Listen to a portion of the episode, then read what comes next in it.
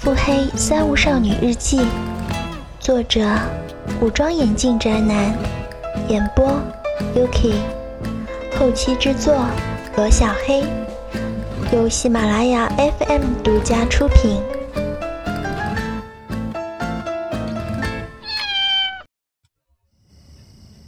第一百六十三章，与 Crimex 的见面。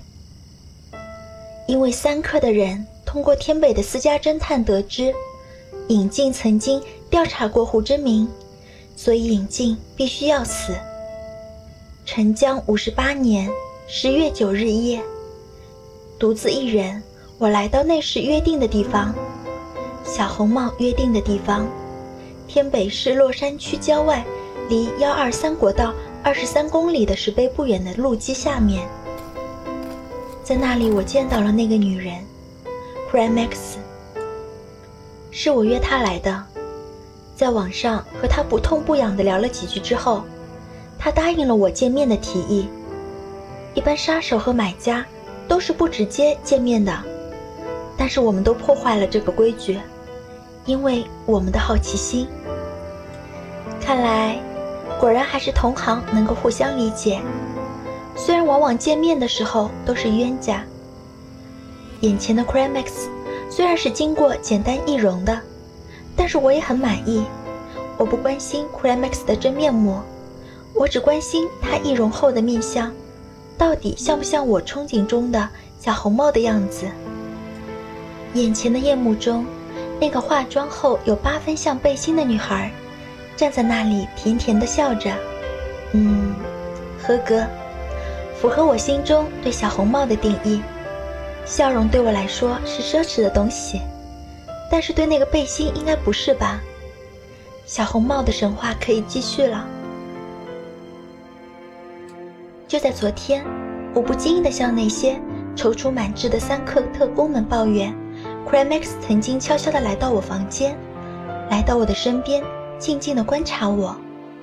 杀手竟然无声无息地摸进了自己头目的卧室。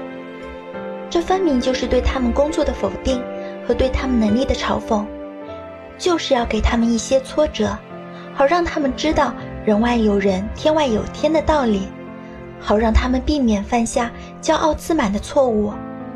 因为我总是觉得，如果事情办得太过于顺利，那一定是敌人的陷阱。我的目的达到了，但是好像达到了有些过头。听到这些之后。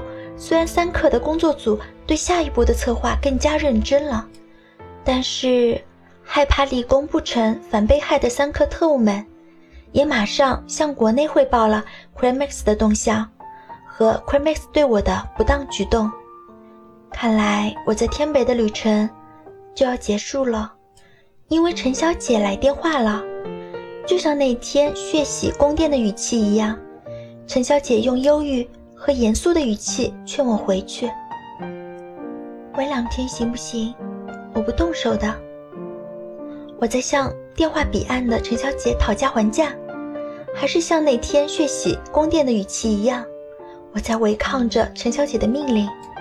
十月十日，十月十日晚上十二点之前，必须给我离开天北，不然我就要来天北惩罚你。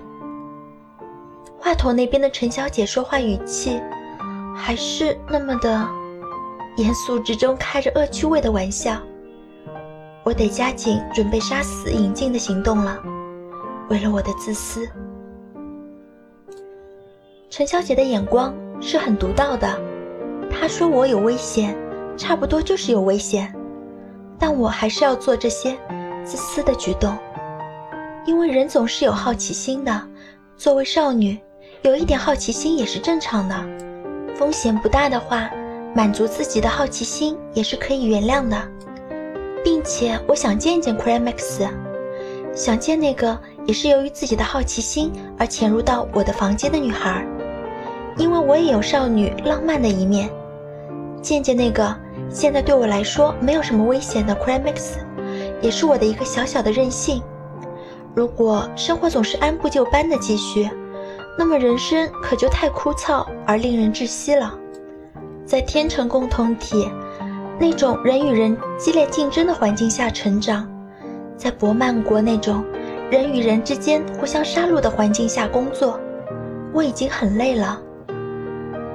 我知道自己的命运还会在那种枯燥无味的环境下继续下去，所以这次在天北市的夜空下，就像当年遇到陈小姐一样，让我和不同世界的人出会吧。